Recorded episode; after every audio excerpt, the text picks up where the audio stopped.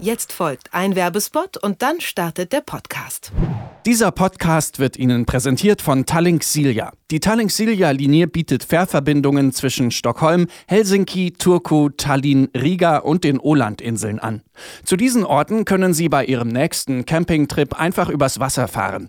Mit den Kreuzfahrtfähren von Tallink Silja ist das jetzt sogar noch komfortabler möglich. Neue Kabinen, Panoramafenster, Restaurants sowie Wellness- und Kinderangebote machen die Überfahrt zum Erlebnis.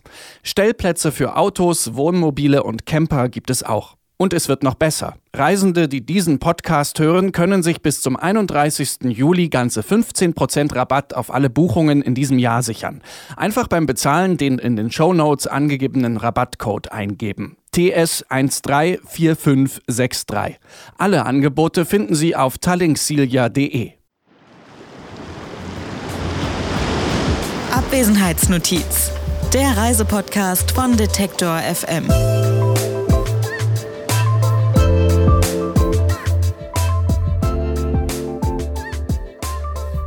Und damit wieder herzlich willkommen hier bei Abwesenheitsnotiz, unserem kleinen sommerlichen Podcast über das Verreisen hier bei Detektor FM.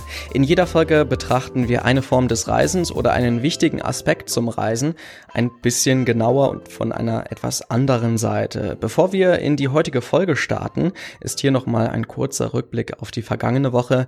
Da haben wir nämlich mit Christine Simones gesprochen und hier fasst sie uns noch einmal die wichtigen Vorteile des Radreisens zusammen. Ja, also es ist schon sehr intensiv, weil man einfach an der Natur ist, in der frischen Luft ist und jeden, jedes Wind und Wetter mitbekommt einfach und einfach hautnah dran ist. Also dass man einfach das wirklich sehr, sehr nah miterlebt und auf der anderen Seite eben aber doch durch das Fahrrad einen recht großen Radius hat, ähm, den man so abdecken kann. Man kann eine recht große Strecke zurücklegen. Das ist eine schöne Kombination. Das ist eben der Unterschied zum Wandern, wo man zwar auch in der frischen Natur ist und sich bewegt, aber eben doch jetzt vom Radius her eingeschränkt ist genau, das finde ich das, das Schöne am Fahrradfahren. Und man kann überall stehen bleiben, wo es einem gefällt und Pause einlegen oder weiter radeln, wenn es eben das Wetter nicht so zulässt. Das war Christine Simones vom Radreisenveranstalter Radissimo.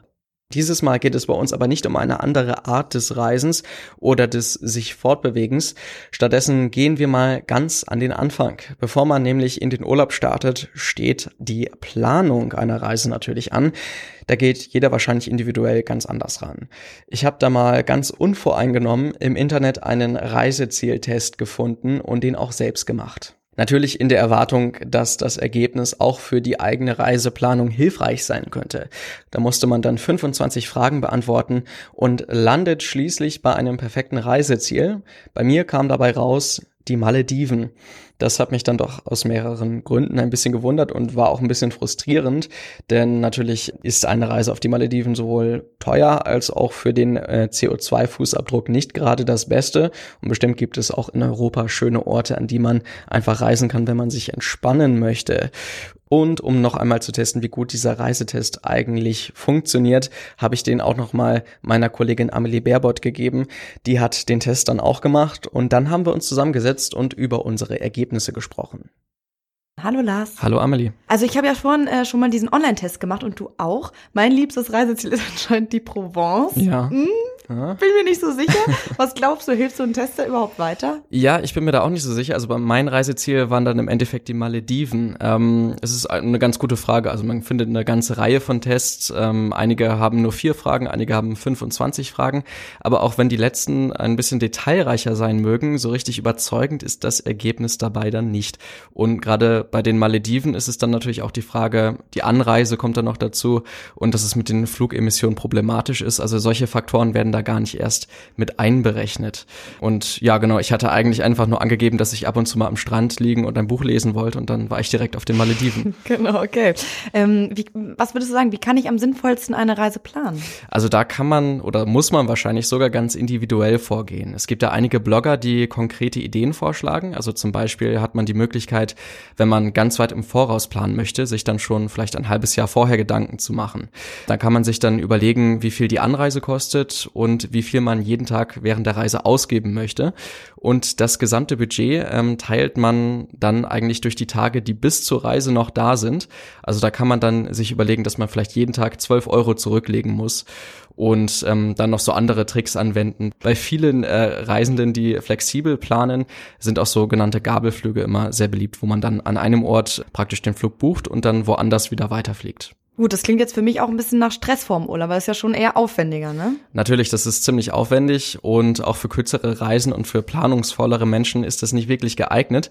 Alternativ dazu könnte man auch einfach reisen, ohne überhaupt einen Plan zu haben. Meinst du, also wie, wie meinst du, könntest du das äh, komplett ohne Vorbereitung? Mm, ja, das ist so eine Frage. Ähm, es gibt da auch eine Idee vom Blog One Thing to Do und einer der Macher, Mark, der wirbt dafür, dass äh, man sich ausschließlich auf das Reiseerlebnis einlassen soll und äh, mit dieser Einstellung äh, verreisen die beiden, die den Blog machen, ähm, auch nicht nur auf kurzen Trips in Deutschland, sondern dann auch auf längeren Reisen, zum Beispiel nach Zentralasien. Aber auch im Gespräch mit anderen Bloggern und Reisenden ist mir dann immer wieder aufgefallen, äh, dass vorgeschlagen wird, dass man praktisch gar keine Planung macht. Das hat auch Inka Schall vom äh, blickgewinkelt.de Blog gesagt, ähm, dass die meisten Leute und die meisten ihrer Leser sich einen zu straffen Zeitplan machen und im Urlaub dann total gestresst von einem Ort zum anderen hetzen und ähm, ich habe das letztens in einem Urlaub in Lissabon auch mal ausprobiert, einfach mal durch die Stadt zu laufen und irgendwelche Straßen runterzugehen.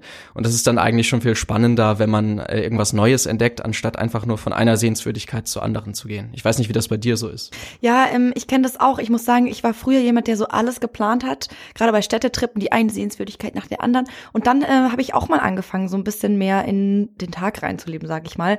Und ich muss sagen, ich, ich stimme dir dazu. Also gerade wenn man vielleicht einfach mal mit einer Kamera unterwegs ist oder so und einfach sich so ein bisschen treiben lässt, ne? Genau, so sieht das auch aus. Und wir hören noch einmal, was Inka Schall dazu sagt.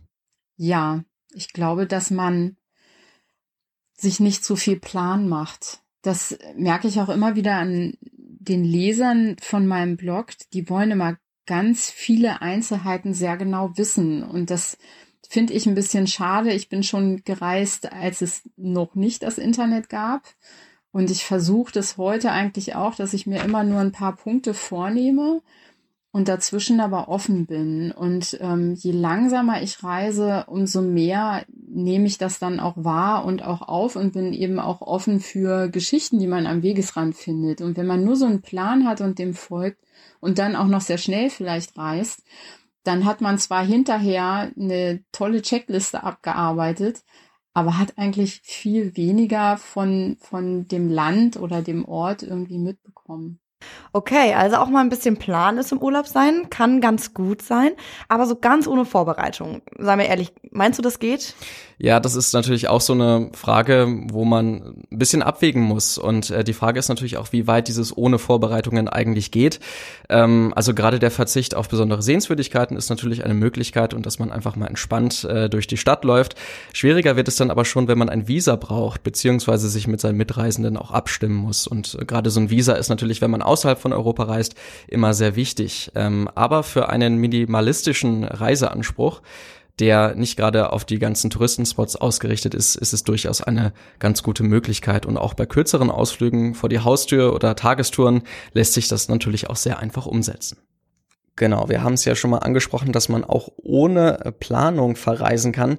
Das klingt erstmal schwierig und wir haben es auch nicht so ganz verstanden, ohne mit einem Experten darüber gesprochen zu haben. Deshalb habe ich auch nochmal mit Mark vom Blog One Thing to Do gesprochen.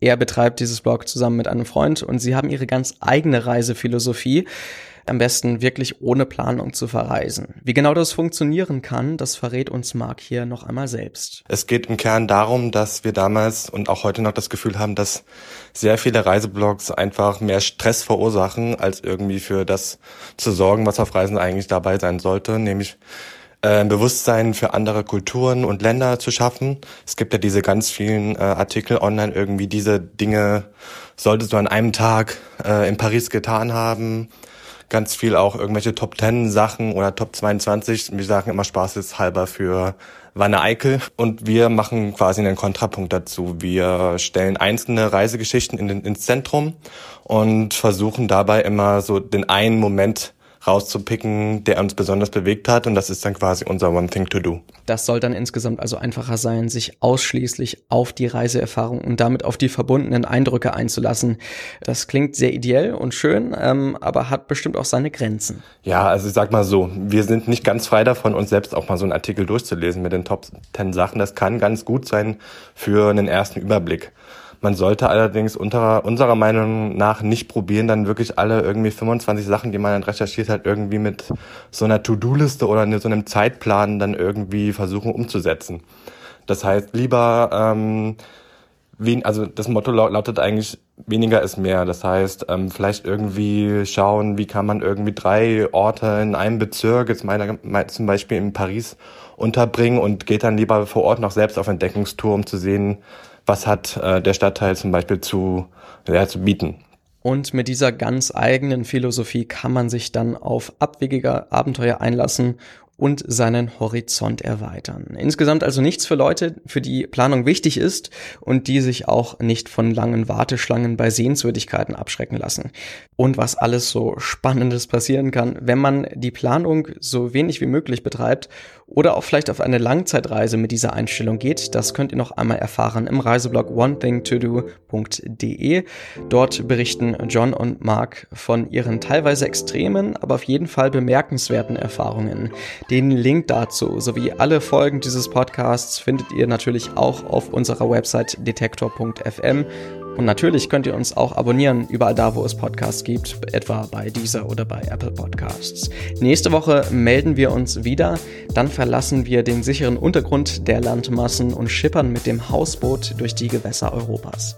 Bis dahin, mein Name ist Lars Feyen und hier steht dann jetzt erstmal wieder meine Abwesenheitsnotiz.